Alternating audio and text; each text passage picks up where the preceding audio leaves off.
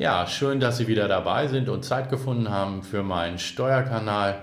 Zunächst erstmal aber einen guten, stressfreien Start 2020 und den möchte ich Ihnen versüßen mit ein paar Steuerinformationen. Was ändert sich letztendlich 2020 für uns im Steuerrecht? Und da will ich einfach erst noch heute beginnen mit dem Einkommensteuern. Das betrifft uns alle. Gab es da einen großen Wurf? Was hat sich im Einkommensteuerrecht denn für uns alle verändert? Und es sind ja immer ganz viele Kleinigkeiten, die sich ändern. Deshalb habe ich mir ein paar Notizen gemacht. Ich fange erstmal an mit dem Einkommensteuertarif. Da kennen wir alle den Grundfreibetrag. Was ist der Grundfreibetrag? Das ist der Betrag, der letztlich steuerfrei ist. Also das ist das, was ich verdienen darf, ohne überhaupt steuerlich belastet zu werden. Und dieser Grundfreibetrag ist um 200, 300 Euro gestiegen auf nunmehr 9.408. Es sind immer so krumme Zahlen. Ich verstehe es auch nicht, warum es nicht eine gerade Zahl sein kann.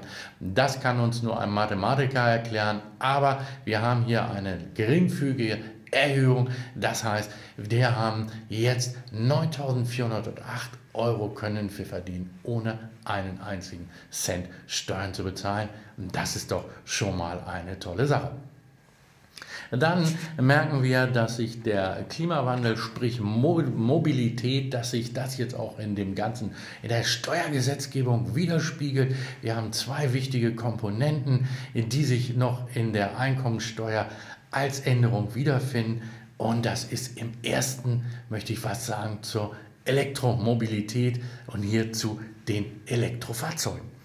Elektrofahrzeuge im Grunde genommen also PKWs. Grundsätzlich ist ein PKW, der einem Arbeitnehmer oder den ein Selbstständiger nutzt, den er nicht nur betrieblich nutzt, sondern privat nutzt. Da ist die private Nutzung, dieser Sachbezug ist zu versteuern.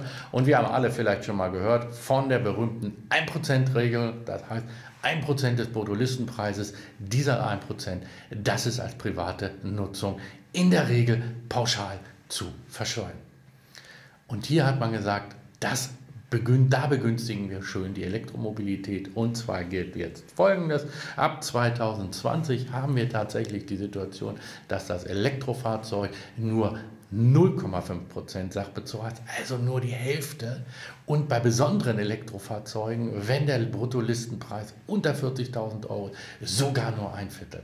Und das ist natürlich ein wahnsinnig eine wirklich große steuerliche Förderung der Elektromobilität, das muss man ganz klar sagen, denn dieser private Sachbezug, der hat schon eine starke steuerliche Wirkung für den Nutzer eines PKWs gehabt, sprich die private Nutzung eines Wagens war steuerlich in der Einkommensteuer in der Regel doch sehr teuer. Und das hat man hier geändert und hat gesagt, nein, Elektromobilität bei den Fahrzeugen, bei den PKWs, die soll wirklich sehr, sehr steuerlich gesteuert werden, äh, gefördert werden. Da merkt man nicht nur, da hat es sich nicht nur aufgehört, sondern die Elektromobilität, die betrifft, wer hätte das gedacht, explizit auf Fahrräder.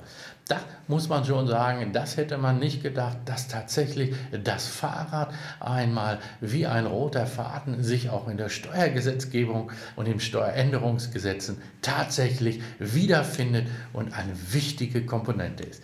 Da fragt man sich schon wirklich, ist das ein großer Wurf der großen Koalition? Nun gut, aber äh, sei es wie es sei, das Steuer das äh, Elektrofahrrad wird äh, sozusagen extrem gefördert. Hier haben wir nicht nur, dass der Sachbezug ähm, kann nicht ein Prozent ist, sondern er wird auf Null gesetzt.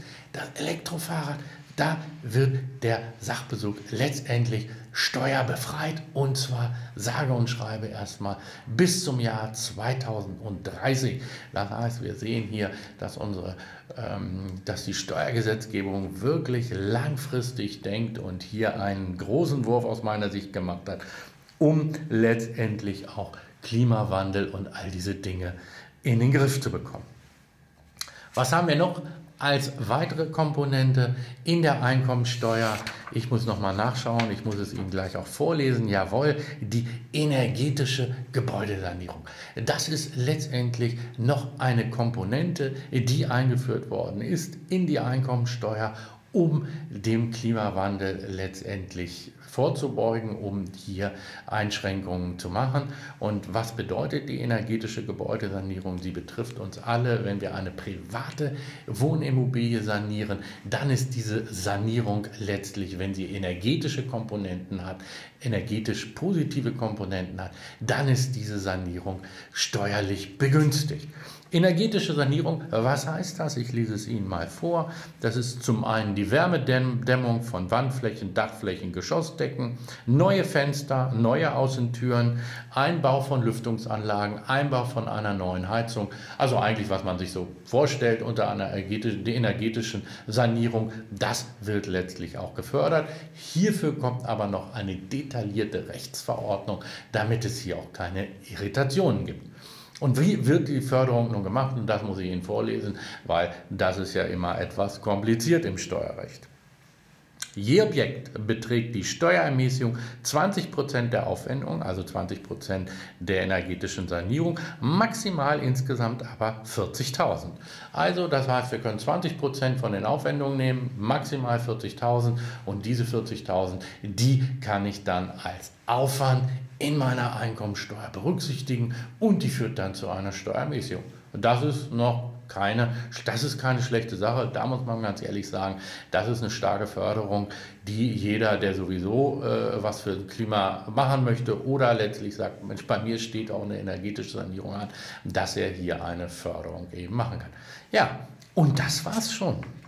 Wenn ich hier noch durchblättere, der Rest betrifft andere Steuerbereiche, die Einkommensteuer, das war's.